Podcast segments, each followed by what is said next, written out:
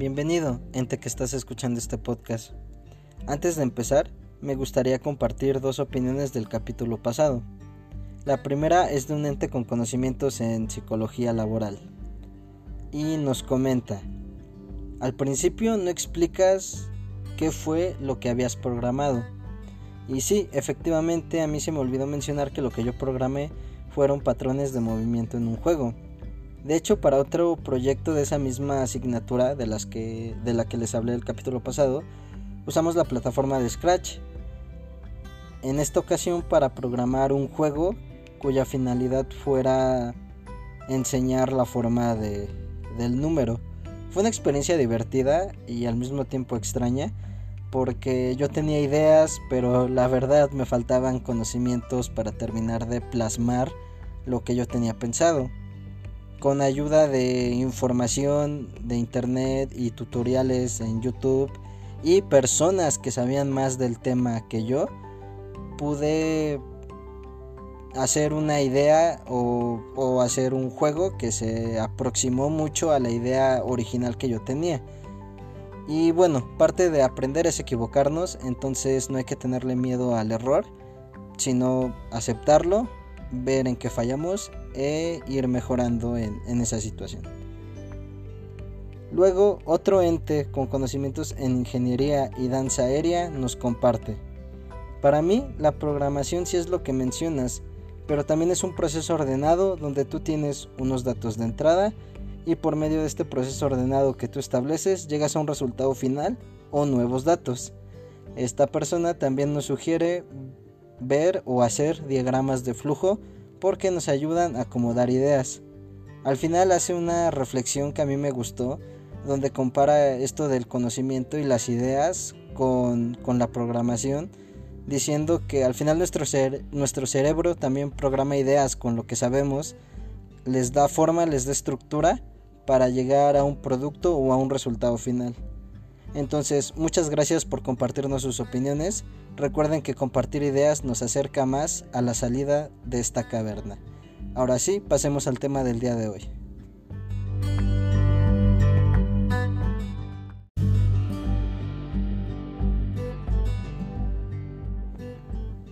En el capítulo de hoy hablaremos del conocimiento del contenido más el conocimiento pedagógico. Para entrar en contexto, vamos a leer una definición que viene en un artículo que se llama Análisis de la práctica educativa de los docentes, pensamiento, interacción y reflexión en la revista electrónica de investigación educativa. Aquí nos dice, el término conocimiento del contenido designa el conocimiento teórico y práctico que un profesor tiene de una materia o disciplina, mientras el conocimiento pedagógico general se refiere al conocimiento y a las creencias que tiene el profesor sobre la enseñanza y el aprendizaje sin referirse a un dominio específico. Ya que estamos en contexto, empecemos por la parte que puede parecer más evidente, para enseñar cualquier cosa, llámese habilidad, conocimiento, asignatura, tú tienes que tener un dominio en lo que quieres enseñar. De hecho, de otro modo no podemos enseñar lo que no sabemos. Si yo no sé tocar un instrumento musical, no puedo enseñar a tocarlo. Si a mí se me quema la comida, no puedo enseñar a cocinar. De hecho, en la teoría, en las teorías de Vygotsky de la zona del desarrollo próximo, él menciona que un individuo que quiere ayudar, instruir o enseñar a otro debe tener más dominio de lo que se quiere enseñar o de lo que se pretende enseñar que el individuo al que, que va a aprender. Y me gusta la palabra individuo porque no solo es un profesor, puede ser un padre, un hermano, puede ser un compañero, un igual. ¿Cuántas veces no nos ha pasado? que le decimos a un compañero de la escuela, oye, ¿le entendiste la tarea del maestro? ¿Me puedes explicar? Y ahí vemos a un igual en cuestión de que es nuestro compañero, pero que él tiene más dominio, más conocimiento de lo que se tiene que hacer y acudimos para que nos explique. Entonces, este proceso de, de enseñar también tiene que ver con personas que tienen más dominio que nosotros en lo que queremos hacer o en lo que queremos lograr y podemos aprender de ellos. habiendo contextualizado esto del dominio de los contenidos y, práctico y teórico, vamos a hablar ahora de este dominio pedagógico, que precisamente tiene que ver mucho con, con nuestras propias ideas, porque si yo te pregunto qué es enseñar y qué es aprender, sin necesidad de buscar en Google, tú ya tienes una idea muy clara de lo que para ti significa enseñar y lo que para ti significa aprender. En mi caso, yo, por lo que he estudiado en pedagogía, he llegado a la conclusión de que enseñar es el medio, la forma y, el conjunto de instrucciones que tú das para diseñar tanto actividades o formas de transmitir el conocimiento que quieres que el otro individuo aprenda. Entonces, enseñar tiene que ver con toda esta cuestión de lo que tú eliges y la forma en la que eliges transmitir este conocimiento para generar experiencias. Estas experiencias te van a terminar dando un conocimiento al final. Y aprendizaje para, para mí igual con lo que he construido en la carrera es aplicar los conocimientos en resolución de problemas. Y esta parte nos cuesta mucho verla. Por ejemplo, estamos obsesionados con, enseñar matemáticas de una manera tan fría que se nos olvida que las matemáticas están presentes todos los días. Voy a poner un ejemplo. A mí no me sirve que el niño cante la tabla del 2 y se la sepa toda cantada. A mí me sirve que sepa que si tiene dos monedas de 2 pesos tiene 4 pesos. Porque 2 por 2 son 4. Si yo tengo dos monedas de 2 pesos, tengo 4 pesos porque cada moneda vale 2 pesos. Eso es lo que me interesa. No me interesa que sepa que 10 menos 5 es 5, sino que cuando vaya a la tienda y él diga, ok, yo voy a comprar unas papitas, tengo 10 pesos, pero las papitas cuestan 5 pesos. Ah, ok, entonces me tienen que dar 5 pesos cambio. De hecho, hay un capítulo del Chavo del 8 que, que ejemplifica muy bien esta cuestión, donde el profesor Girafales le pregunta a Kiko, bueno, si yo tengo 4 manzanas, me como una, ¿cuántas quedan? Y Kiko dice, ay, está bien fácil, y al final acaba diciendo, no, es que yo me lo sabía con manzanas. Entonces no estamos enseñando a razonar, porque no estamos enseñando esa esencia de para qué nos sirven hacer estas operaciones y no estamos enseñando a pensar. Entonces para mí ahí no hay un aprendizaje. Ahí no hubo un aprendizaje porque no se puede ocupar ese conocimiento en una resolución de problemas en la vida real. Entonces, para enseñar una asignatura específica se juntan ambas cosas en algo que se llama dominio del contenido pedagógico y de la materia. Aquí ya no hablamos de algo genérico de qué es enseñar y qué es aprender. Aquí hablamos específicamente de la idea que tenemos de lo que es enseñar y aprender una materia en específico. Igual vamos a acudir a tus recuerdos de la prepa, de la secundaria, de la primaria. Si yo te pregunto cómo se enseña matemáticas, si yo te pregunto cómo se enseña historia, y también cómo se aprende, también tú vas a tener una, definición sin, sin, buscar en Google. Probablemente si te digo cómo se enseña matemáticas, tú me dirás, yo recuerdo que era en base a problemas matemáticos. Estos famosísimos problemas, este, como ya pusimos el ejemplo del profesor Girafales en el Chavo del 8, o problemas de tú vas al supermercado, o Superman vuela a tal velocidad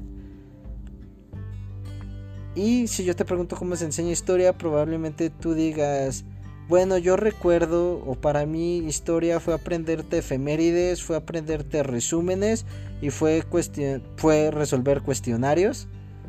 Y si el profesor se ponía muy creativo, a lo mejor una trivia.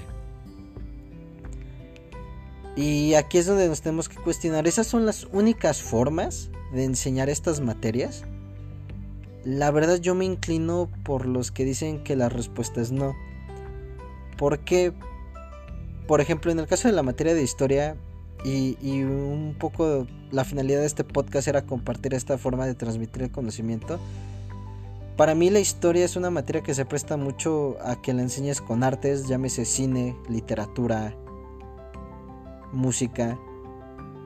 Porque hay muchos muchas películas de época, discos conceptuales que nos remontan a, a una época específica y nos dan un contexto donde ya no son datos fríos de efemérides que tienes que repetir, sino que se vuelven datos que nos hablan de en dónde estaban estos personajes, qué estaban viviendo, cómo todo ese contexto histórico los afectó, hizo que vivieran ciertas cosas. Y al final hacemos empatía con estos personajes y nos damos cuenta de que hubo un avance. Nos damos cuenta de que de que hoy las cosas pueden ser diferentes gracias a estas personas. Por ejemplo, Tierra Santa tiene una canción que se llama Juana de Arco, donde precisamente habla de, toda esta historia de, Juana de Arco y resalta mucho que ella fue enjuiciada por hombres y, nos pone en un contexto histórico donde las mujeres no pueden entrar al ejército, las mujeres no podían pelear y al final, aunque Juana de Arco sirvió a su nación, eh, fue quemada. En, pues sí, fue quemada. Entonces, eso nos plantea en un contexto y eso nos ayuda a ver cómo está nuestra sociedad actualmente a comparación de esa sociedad. También la película original de, de Famulan de Disney nos hablaba un poco de, de esos contextos donde a la mujer tampoco se le permite entrar al ejército y Famulan tuvo problemas y de hecho ella al principio la deshonran porque le dicen que le falta respeto a su familia y a todos estos valores y a todo este contexto social. Eso nos ayuda a aprender un poco de, de contextos sociales y le da a la historia un sentido, porque la historia se ve reflejada en lo que somos actualmente. De hecho, incluso la historia nos ayuda a ver cómo pensaban otras generaciones distintas a nosotros. Porque, por ejemplo, cuando ves la película de Jojo Rabbit de Taika Waititi, que es una película que habla de la Alemania nazi como muchas otras, hay un diálogo que me encanta donde le dice, tú no odias a los, tú no odias a los judíos, tú no eres un nazi, tú eres un niño con uniforme que quería encajar. ¿Por qué? Porque vivían en la Alemania nazi y eso que nosotros vemos ahorita mal en ese momento se consideraba correcto porque era la ideología dominante. Eso te da muchos ejemplos de, historia. Y bueno, ahora pasando otra vez con matemáticas, que son los dos ejemplos que podemos poner. Hubo una maestra que recientemente para enseñar matemáticas usó el juego de Minecraft. Estaban viendo el tema de las formas geométricas y en lugar del clásico una regla y dibuja el cuadrado y vamos a sacar el perímetro, puso a los niños a construir en Minecraft las figuras geométricas y en base a los cubitos con los que lo construyen sacar el, el perímetro y sacar el área y construir la forma. Entonces ahí vemos otra manera de enseñar matemáticas que no necesariamente tiene que ser la regla con el lápiz, sino una forma hasta más actualizado con el concepto de gamificación, donde es vamos a usar un juego para enseñar algo. Vamos a aprovechar que eso ya es significativo para los, los niños de esta época. Entonces recuerden algo, sí hay que sernos leales a nosotros mismos. Nuestras ideas nos van a dar los medios para transmitir el mensaje que queremos. Pero tenemos que reconocer que hay más formas de transmitir el mensaje y entre más formas conozcamos, nuestros recursos van a ser menos limitados. Yo ahorita estoy hablando contigo en medio de un podcast. Hay canales de YouTube que se dedican a difundir contenido escolar, contenido académico. Como lo vimos, hay videojuegos, hay películas, hay música. Hay muchas formas de transmitir ese conocimiento, pero entre menos formas conozcamos, más nos vamos a seguir quedando en la educación tradicional, que es poco creativa en ese sentido, que solo ocupa técnicas memoristas, que en este contexto ya no son tan útiles. Yo haría la invitación a que si tú eres un padre de familia, un hermano, un primo o un maestro particular que en este momento está ayudando con la educación en línea a, alguien para que aprenda los contenidos de la escuela, una, te enfoques realmente en que aprenda los contenidos. Y dos, que busques muchas formas para transmitir eso. Que tus recursos no sean limitados. Entonces, para ir cerrando, vamos a hablar de, esta interactividad. Porque ya hablamos de, todo esto, pero no hablamos del por qué es importante. O sea, ok, ya me hablaste del dominio del contenido y del dominio pedagógico, pero ¿por qué es importante esto? Porque los docentes trabajamos con, con estudiantes, hay una relación humana, hay una relación personal ahí. Y la relación, de hecho, el triángulo de la interactividad es docente, contenido, estudiante. Entonces, los docentes interactuamos con los contenidos y con los estudiantes y los estudiantes también y el contenido interactúa con ambos. Una mala relación es la que te lleva a que el alumno diga yo no le quiero preguntar nada al profesor, me da miedo preguntarle al docente. Prefiero preguntarle a un amigo porque eso no me aterra. ¿Por qué no promover esta confianza de que incluso el alumno diga, profesor, tengo esta duda, por favor, puede ayudarme.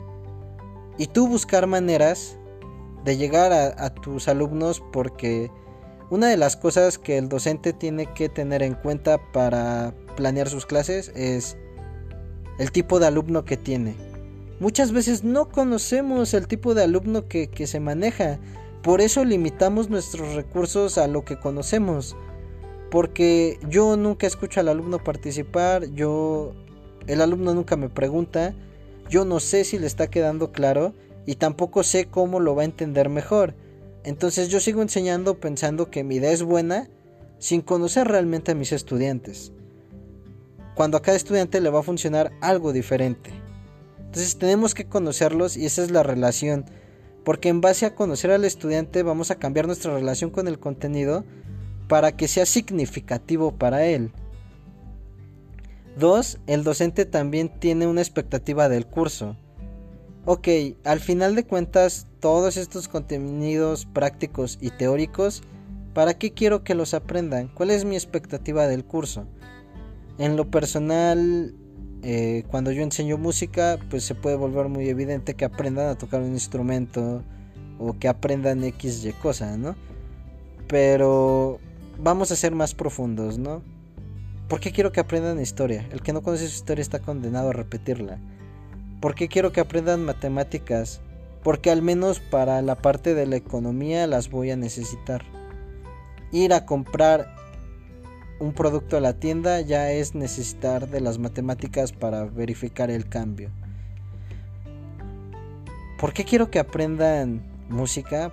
Porque Quiero que aprendan a ver las artes como este medio para transmitir mensaje, expresar emociones y al mismo tiempo a dar interpretaciones de, lo que otros autores ya han escrito. Entonces, por eso es importante todo esto. Por último, el docente también se tiene que atener a las, a las condiciones o a los recursos que tenga disponibles. No es lo mismo dar una clase en un, en un lugar de bajos recursos, donde a lo mejor no hay luz, no hay internet, no hay medios digitales. Y sí, te tendrás que apegar mucho a, a, la educación tradicional porque no hay muchos recursos digitales. Pero al mismo tiempo puede ser creativo. Ok, no tengo recursos digitales. ¿Qué recursos sí tengo para poder dar la clase? Y que no sea memorística nada más. Por otro lado, también hay lugares donde sí, ok, tengo todo el acceso a internet, a plataformas de streaming, buen wifi, luz, tengo acceso a las clases en línea. Ok, hay también qué recursos voy a ocupar para dar la clase. Entonces, a mí me gustaría dejarte a ti como audiencia con esta reflexión. ¿Para ti qué es enseñar y qué es aprender? ¿En qué cosas crees que tienes el dominio práctico y teórico para poder transmitirlas? Y por último y más importante, ¿qué opinas del tema que vimos el día de hoy? Antes de finalizar, me gustaría darte un aviso. Esta semana, después de un mes de ausencia, vamos a tener tres podcasts. El primero es el del día de hoy porque no lo subí el viernes. Otro programa va a ser ahora sí los viernes. Van a tener eh, el episodio de salir de la caverna que corresponde esta semana. Y el tercero es porque vamos a hacer un debate. Un debate con colegas mías de, de la licenciatura que también están estudiando pedagogía igual que yo. Entonces vamos a tener un debate interesante. El debate eh, todavía no decidimos por, por cuál plataforma lo vamos a subir. Pero yo espero poderlo subirlo, poder subirlo, perdón, aquí mismo en salir de la caverna. Entonces, bueno, ese es el aviso. Vuelvo a dejarte con la pregunta del día de hoy. ¿Tú qué conocimientos ¿Crees que tienes su dominio práctico y teórico para transmitirlo? Dos, ¿por qué medios te gusta a ti aprender? Y tres, ¿qué opinaste del tema del día de hoy? Yo soy Ian Vázquez y estoy buscando tu ayuda para salir de la caverna. Hasta la próxima.